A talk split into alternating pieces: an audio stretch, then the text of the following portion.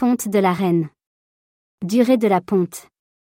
15 jours après la naissance de la reine et après au moins un vol nuptial réussi, la reine commence à pondre un œuf par minute environ, surtout en journée.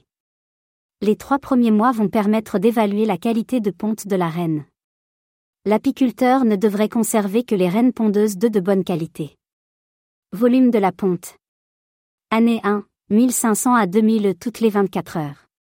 Année 2, 1500 toutes les 24 heures. Année suivante de moins en moins d'œufs, et donc de moins en moins d'abeilles. La capacité de ponte chute avec le temps.